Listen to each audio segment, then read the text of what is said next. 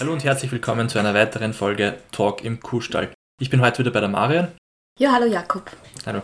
Ähm, und ja, wir haben heute eine Spezialfolge für euch, nämlich ist es bald soweit, dass wir unser Kochbuch herausbringen. Und zwar geht es dabei um eine Rezeptesammlung aus Armenien.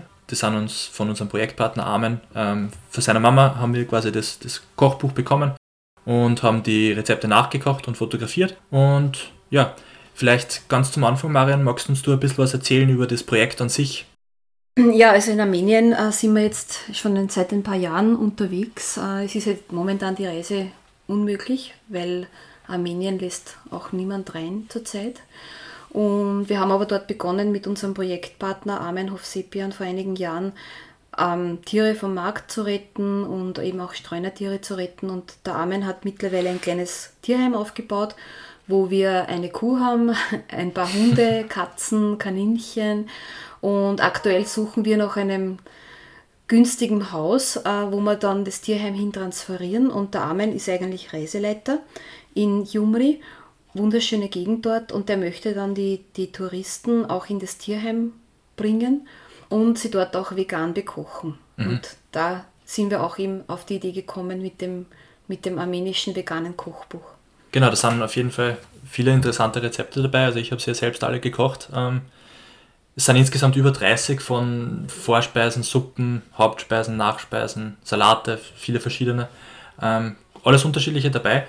Ja, und, und wirklich auch eben originalgetreue armenische Rezepte direkt von einem alten Kochbuch, das wir bekommen haben. Eben. Ja, ähm, die haben wir für euch, also die meisten waren vegan, einige wenige sind ja, veganisiert worden. Ähm, genau. Wenn ich da noch kurz was einwerfen darf, was mich was ich sehr spannend gefunden habe, dass da sehr viele Trockenfrüchte verwendet werden. Also Zwetschgen genau. oder, oder Marillen oder Pflaumen oder Aprikosen für unsere deutschen Zuhörer, äh, dass die halt auch in, in sowohl in, in Hauptgerichten mhm. drinnen sind, als auch in Suppen, Süßen. überall. Ja. ja, stimmt, das haben sie mhm. sehr gerne. Ja. ja gut, wenn du vielleicht schon in die Richtung anfängst, hast du irgendein Lieblingsrezept, das du uns äh, vorstellen oder kurz anspoilern möchtest. Ja, Jakob, du hast dir das wirklich super alles nachgekocht und schön fotografiert und ich glaube, dir hat ja alles gut geschmeckt. Ja. Ich habe jetzt noch gar nicht alles gekostet, aber ich bin ein Linsenfan und der Pilaf, das ist ein Reisgericht, mhm. äh, den, haben, den machen sie dort mit Linsen und Reis. Der schmeckt wirklich sehr gut.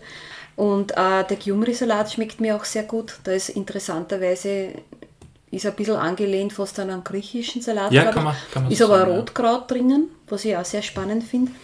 Und jetzt passend, wir haben ja jetzt Oktober zum Herbst, gibt es auch den, das ist ein süßes Gericht, den gefüllten Kürbis mit Reis und Trockenfrüchten. Das mhm, wieder den Trockenfrüchten. ja. Also ja, es sind schon spannende Gerichte drinnen und auch manches ist uns geläufig, aber für manches ist für uns auch eher ungewöhnlich. Mhm. Also zum Beispiel ähm, einen pikant gefüllten Apfel, das ist irgendwie etwas, was man bei uns wahrscheinlich nicht so wirklich finden würde. Bei uns kennt ähm, man nur den Bratapfel, der eigentlich genau, ein Dessert ist. Ja. Den, mhm. Der ist auch vertreten, mhm. eben mit Vanilleeis und sowas, mhm. aber auch mit, mit so einem Hackfleischersatz, sozusagen ein gefüllter Apfel.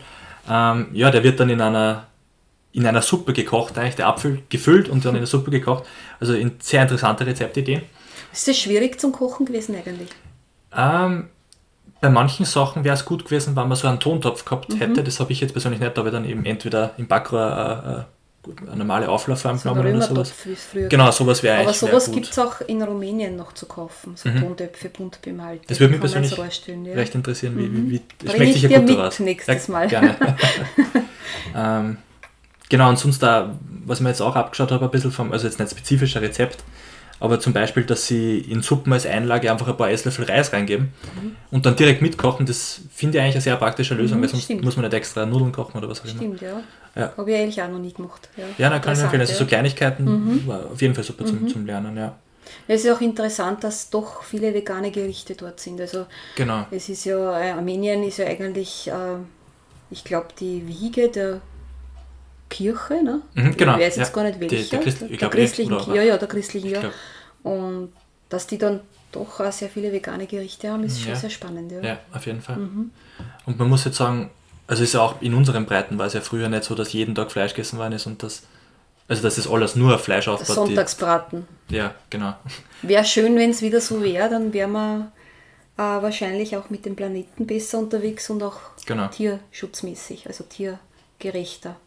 Auf jeden Fall. Und das ist halt auch so ein Mitgrund, wieso wir dieses Kochbuch herausbringen wollen. Um halt zu zeigen, dass das vegan schon, schon Ewigkeiten gibt, dass das tief verankert ist in, in, in Kultur oder in manchen Kulturen in verschiedenen. Ähm, und dass eben auch, ja, dass, dass das Kochen keine Hexerei ist und dass das gut schmeckt und, und ja, genau. Also das Gesamtpaket sozusagen. Genau, ich glaube, das ist eben immer das Problem, dass die Leute glauben, vegan ist sehr kompliziert mhm. und nur Fleisch kochen ist einfach. Aber es gibt einfach schnelle vegane Gerichte genauso. Und ich glaube, es mangelt halt vielen einfach ein bisschen am Know-how. Und ich denke mal, mit dem Kochbuch können wir da ein bisschen dazu beitragen. Ja. Ähm, wo, glaube ich, einerseits schon auch schnell, schnellere Gerichte drinnen sind und natürlich auch ein bisschen aufwendiger, genau, also wenn man sind, Gäste ja, hat oder so genau. und ein bisschen besser oder mehr Aufwand betreiben will für die Gäste, kann man das natürlich auch gerne tun. Ähm, ja, aber ich glaube, dass das Kochbuch wirklich, also jeden, den ich davon erzähle, der ist interessiert daran und schaut mit hungrigen Augen ein armenisches Kochbuch, ein veganes, sehr spannend. Also wir würden uns halt auch freuen, wenn, wenn dort eine Nachfrage besteht, wann viele Leute sich für das Kochbuch interessieren.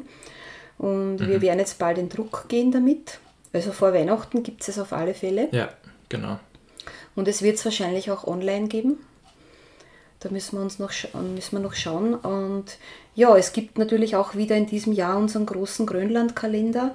Und es wäre sicher auch eine gute Idee, wenn man vielleicht das Kochbuch mitbestellt, auch als Weihnachtsgeschenk. Genau, da werden sich sicher viele darüber freuen, ja, denke ich auch.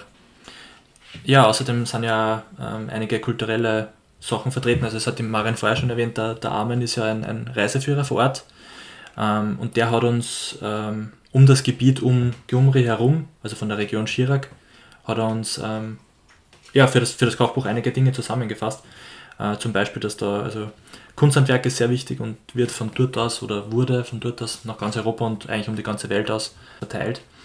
Ähm, das waren eher Küchenutensilien, oder? Genau, unter anderem Teppiche und, und, und, alles mögliche geschneidert. Das waren ja sehr viele verschiedene Sachen. Und sieht man ja auch in Fotos in dem Kochbuch sind wirklich sehr schöne dabei. Ja, was vielleicht auch noch interessant ist zu erwähnen, ähm, also viele der Männer müssen eigentlich das, das Land oder wollen das Land verlassen, weil sie ziemliche Probleme mit der, bei der Jobsuche haben, also dass sie halbwegs gut bezahlt werden. Ähm, was natürlich dann eben auch dazu führt, dass das für die Frauen immer schwieriger wird, wenn die da alleine gelassen werden, ohne wirklichen Einkommen. Und deswegen gerade die Frauen aus der Region Chirac, also die versuchen ähm, so kleine Märkte aufzubauen und äh, eigene Güter wieder zu verkaufen. Also eben alles, was dort aus der Region Chirac ähm, ob das jetzt Kräuter oder äh, ja, Blüten oder was auch immer ist, dass das verwertet wird und, und dann dort bei lokalen Märkten verkauft wird. Ja, das wollen wir natürlich auch ins Projekt irgendwie integrieren, wenn das möglich wäre.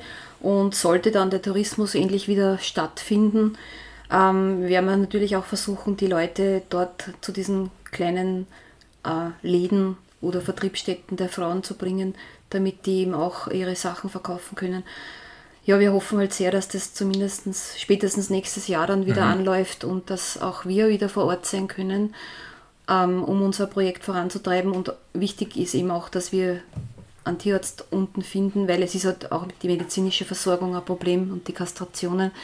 Auch die, ähm, man darf zum Beispiel nur Medikamente aus, aus Russland importieren, mhm. ja, das ist alles sehr schwierig dort. Natürlich auch die politische, mit Bergkarabach, die politisch angespannte Situation trägt auch einiges dazu bei. Aber wir bleiben zuversichtlich und wir sind sehr glücklich, dass wir den Armen vor Ort haben und natürlich auch seine Mutter, die, deren wir die tollen Rezepte verdanken. Und mhm. ja, wir freuen uns schon, wenn es wir dann druckfrisch in Händen halten und sind schon sehr gespannt und hoffen auch auf eure zahlreichen Rückmeldungen auf unser neues Kochbuch.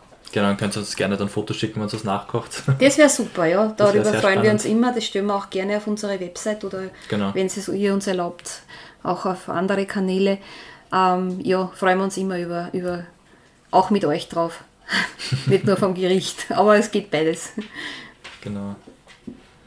Ja, was vielleicht da noch ganz gut dazu passen würde, ähm, weil es immer ein veganes Kochbuch ist, Magst uns du ein bisschen erzählen äh, über deinen Werdegang, sag jetzt mal, zur Veganerin und, und was dich dazu gebracht hat, wie lange schon und so weiter?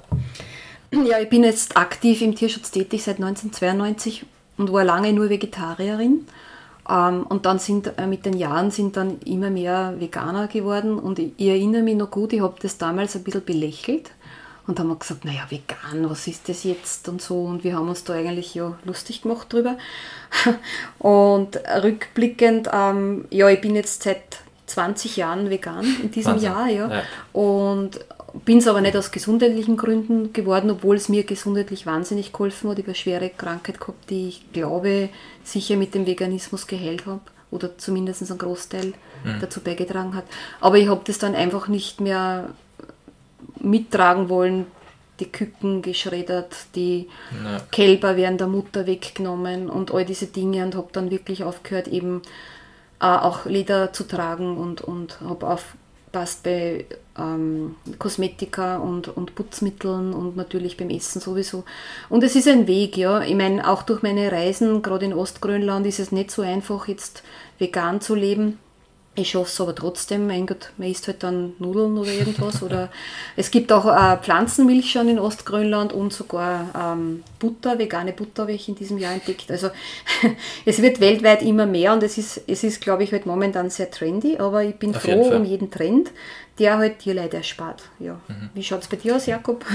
Ja, also bei mir ist eigentlich seit, seit 1. Jänner 2017 ist es bei mir mhm. her. Und ich kann mich nur erinnern, ähm, um, also im Mitte Dezember hat meine Mama Geburtstag und das war damals gerade ihr 40, äh, ihr 50er und da waren wir essen und ähm, ich habe davor eigentlich, also als Kind habe ich immer so, also als Kind habe ich eigentlich gar kein Fleisch gegessen und dann ein paar Jahre, hm, weiß nicht, bei der Oma immer Fleisch und immer so hin und her, Vegetarier, nicht Vegetarier. Und 2016 habe ich dann eigentlich relativ viel Fleisch gegessen, das war also ein bisschen wegen der Arbeit bedingt, die ich da gemacht habe. Also das hat immer gekocht worden und da war immer Fleisch. Und irgendwie so dann Ende des Jahres habe ich mir gedacht, ja, ähm, von einem Tag auf den anderen habe ich dann gedacht, ich höre jetzt auf damit und, und ich kann das, das Ganze ethisch gesehen und, und ja, auch umweltschutztechnisch gesehen nicht mehr weiter, also nicht mehr mittragen. Also eher so wie bei dir eigentlich in die Richtung. Und ja, es war am Anfang, also von, von der Ernährung her absolut nicht schwer. Das Einzige halt, wenn man irgendwie wo auswärts gegessen hat, da merke ich, finde ich, jetzt in den letzten Jahren hat es extrem viel da. Selbst in, also wir sind ja, ja da in Niederösterreich, mhm. du kannst fast überall jetzt essen gehen und kriegst zumindest irgendeine Kleinigkeit. Das war bei mir am Anfang nicht, das wird bei dir nur mal ganz anders gewesen sein. Ich erinnere mich noch gut, anfangs äh, Süßigkeiten, ich meine, ich will jetzt da, muss fast Werbung machen, waren nur die Mannerschnitten vegan. Ah, genau. Also wir haben nur Man und dann hat es in Tirol den Chris Geiser gegeben, den gibt es immer noch, der das Mai-Ei erfunden hat. Der hat immer Nuckatwürfel gemacht und wenn der nach Wien gekommen ist, waren wir völlig von der, also völlig gierig nach diesen Nuckertwürfeln und haben uns die in so Sackerl gekauft und das war wirklich das Einzige und jetzt kriegst du in jedem Geschäft kriegst du vegane ja. Schokolade, du kriegst Kekse, du kriegst eigentlich alles. Ja. Das ist eh schon ein Schlaraffenland. Ich meine, es kann noch mehr werden, aber ich bin schon sehr zufrieden. Mhm, würde ich auch sagen, ja. Also mittlerweile, man merkt ja, dass, wie du vorher gesagt hast, das ist ein Trend und, und die, ich sage mal, die Nahrungserzeuger sind auch irgendwie, also haben natürlich Interesse daran, dass auch die vegane Gruppe da jetzt einmal mit Essen versorgen und da auch wieder natürlich Profit schlagen. Was natürlich eh auch nicht perfekt ist, aber ja, es, es verringert zumindest damit Tierleid und auch umwelttechnisch gesehen, es hilft auf jeden Fall. Ja, es ist natürlich nicht alles, was vegan ist, ist jetzt gleich Gold. Ne? Man muss genau. schon schauen, es ist halt auch viel Plastik und viel Künstliches, aber also ich esse das ja auch nicht so jeden Tag, aber ich bin natürlich schon mal gespannt, wenn es ein neues Produkt gibt mm. oder einen Käse oder so, dann probiere ich den. Aber wie gesagt, unser Kochbuch, um da jetzt ähm, den Bogen äh, zu spannen, basiert ja eigentlich wirklich auf, auf Sachen, die jetzt, wo man nicht weiß gut, was dazu braucht. Ja, ja. Genau. Nicht irgendwelche künstlichen Fleischersatzprodukte oder so, sondern das ist wirklich viel Gemüse, eigentlich Hausmannskost in, in einer Weise ähm, verkocht, die halt viele vielleicht sogar selber im Garten haben oder mhm. wo, man, wo man leicht auf einem Gemüsemarkt einkaufen kann und das aber doch in einer ein bisschen einer anderen Weise. Also jetzt nicht nur in Olivenöl und in die Pfanne ja. schmeißen, sondern es sind schon ein bisschen durchdachte Rezepte und ich glaube, das ist auch sehr wichtig für Leute, die jetzt sagen, na, ich will dieses ganze künstliche Zeug eh nicht kaufen. Ich möchte eher so back to basic gehen und einfach mit Gemüse was machen und ich glaube, dafür ist das Kochbuch wirklich sehr gut. Ja, geeignet. also es sind, es sind schon vereinzelte Rezepte dabei, wo eben ein veganer Käse oder, mhm. oder ich glaube, ein Rezept eben diese gefüllten Äpfel da. Da ist ein Hackfleischersatz dabei. Aber grundsätzlich das meiste baut auf, ja, auf Gemüse auf, das man im Obst, äh, im, das man im Garten äh, findet. Ja, auch im Obstgarten. Auch im Obstgarten. ja, na super. Also an dieser Stelle auch nochmal, Jakob, vielen Dank fürs Kochen und fürs Gerne. Fotografieren. Ich glaube, du hast dir da einen eigenen Kurs äh, Genau, gemacht, habe ich auch, ja. Fotografie, ja. Genau. Was ja auch nicht so einfach ist, Essen zu fotografieren, dass das auch was gleich Ja. schaut. Es, man stellt sich manchmal leichter vor. Ja, das ist nicht so einfach. Ich glaube, da gibt es sogar eigene Filter. Also über Kamera, Ja. die hat sogar einen Filter für Essen. Ja. Ich habe es noch nie Die probiert. übertreiben es dann manchmal ein Aha, bisschen. Also das, okay, ja, ist das nichts. man muss manuell fast ein bisschen Okay. nacharbeiten. Ja. Ja, na wie gesagt, ähm, Kochbuch wird demnächst erscheinen, auf alle Fälle vor Weihnachten. Und wir freuen uns schon sehr, wenn es dann da liegt und wir es auch an euch weitergeben dürfen. Genau, und wir hoffen, es schmeckt. Ja, okay, dann. ja, na super. Bis zum nächsten Mal. Vielen Dank fürs Zuhören. Das war's mit Talk im Kuhstall. Und ja, wir melden uns bald wieder bei euch. Dankeschön, Marian. Danke, Jakob. Macht es gut. Ciao.